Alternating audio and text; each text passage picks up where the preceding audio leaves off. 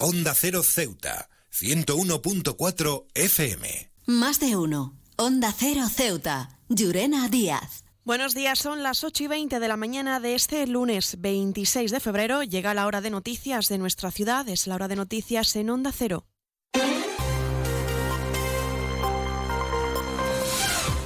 Y comenzamos, como siempre, nuestro informativo conociendo la previsión meteorológica. Según apunta la Agencia Estatal de Meteorología, para la jornada de hoy tendremos cielos parcialmente cubiertos, temperaturas máximas que alcanzarán los 18 grados y mínimas de 12. Ahora mismo tenemos 14 grados y el viento en la ciudad sopla de poniente.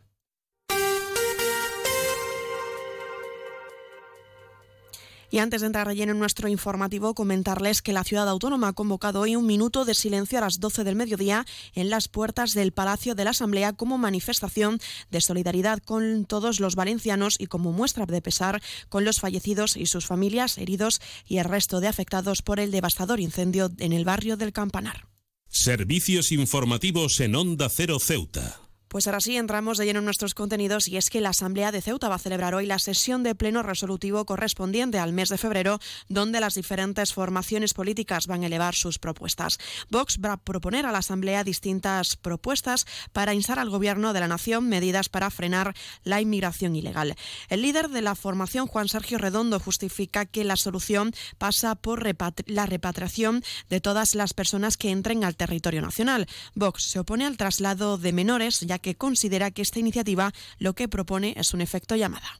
Hemos advertido de que es una iniciativa que provoca efecto llamada al vaciar los centros eh, permitiendo la llegada de más inmigrantes. La mejor forma de proteger una frontera es tener un gobierno con voluntad y determinación por defenderla. Sin embargo, el gobierno de Sánchez es un sumiso a los intereses marroquíes, que no olvidemos es el principal emisor e instigador de la inmigración ilegal que azota nuestras fronteras. Por ello, defendemos que es urgente asumir de manera unilateral la protección de nuestra frontera, que es la frontera sur de Europa, y hay que hacerlo construyendo un muro impracticable que sustituya a la actual valla fronteriza, también aumentando la distancia y profundidad de los espigones.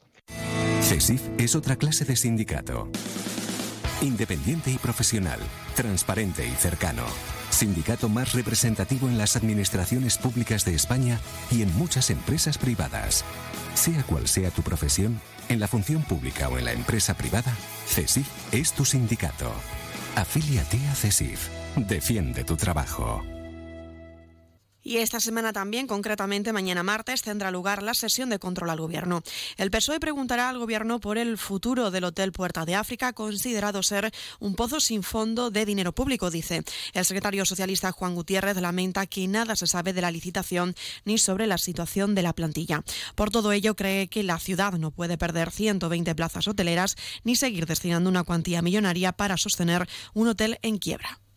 El Hotel Puerta de África es un pozo sin fondo de dinero público que el gobierno del señor Beba lleva años prometiendo solucionar. Somos conscientes de que Ceuta no puede permitirse perder 120 plazas hosteleras del Puerta de África, pero también somos conscientes de que debemos asumir que no podemos seguir destinando cada año millones de euros de dinero público para sostener un hotel en quiebra permanentemente. Por ello exigimos al gobierno de Viva que aclare cuáles son sus planes para el Hotel Puerta de África y en especial para los 44 personas que componen la plantilla para las que les urge una solución.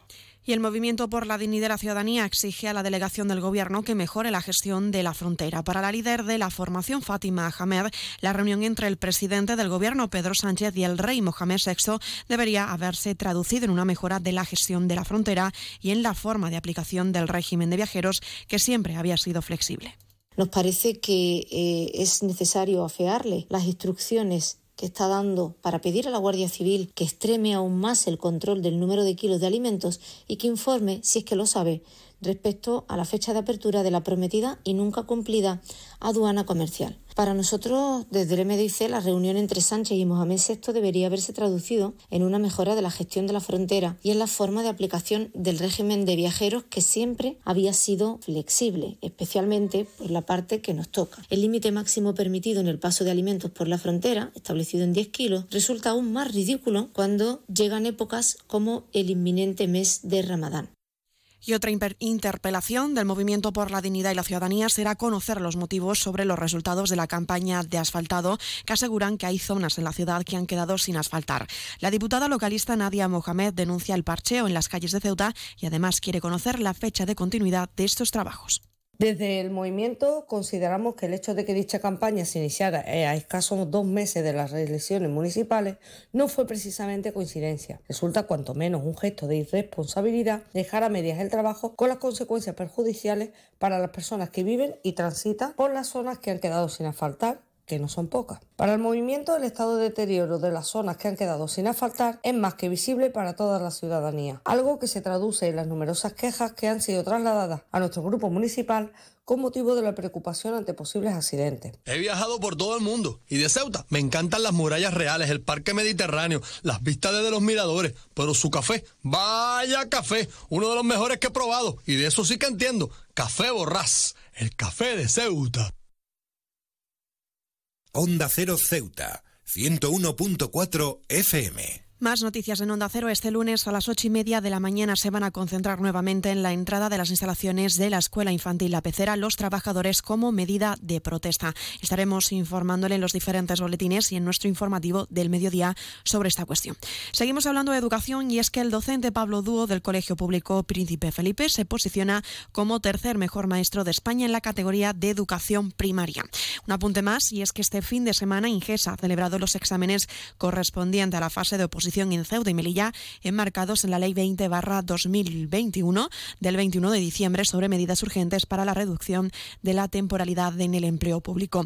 Y también contarles que la Agencia Estatal de Meteorología prevé activar aviso amarillo en Ceuta por olas, una alerta que se va a activar hasta las 12 del mediodía. El viento de poniente va a soplar con fuerza 7, con rachas de viento que oscilarán entre los 50 y 61 kilómetros hora. Borras Motor es un nuevo nombre, un nuevo equipo, un nuevo espíritu, una nueva experiencia. Como ves, en Borras Motor lo nuevo es todo. Ahora tu nuevo concesionario BMW en Ceuta se llama Borras Motor, un nuevo concesionario preparado para ofrecerte el mejor servicio y la mejor atención en todo momento. Visítanos en Borras Motor, Avenida de España 26 Ceuta o en borrasmotor.concesionariobmw.es.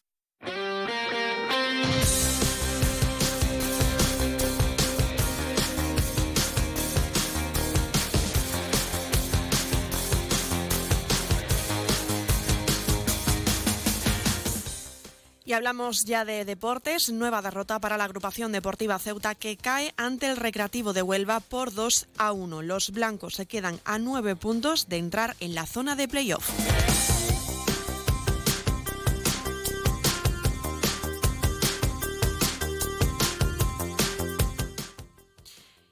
El equipo Caballa volvió a caer fuera de casa y hablamos de la agrupación deportiva Ceuta Femenino que ha perdido frente al equipo jerezano Guadalcín por un marcador final de 5 a 2.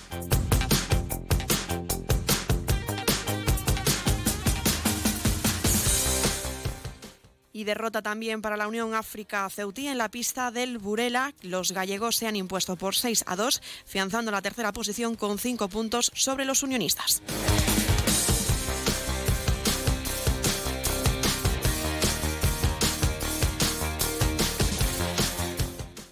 Más de uno. Onda Cero Ceuta. Llurena Díaz.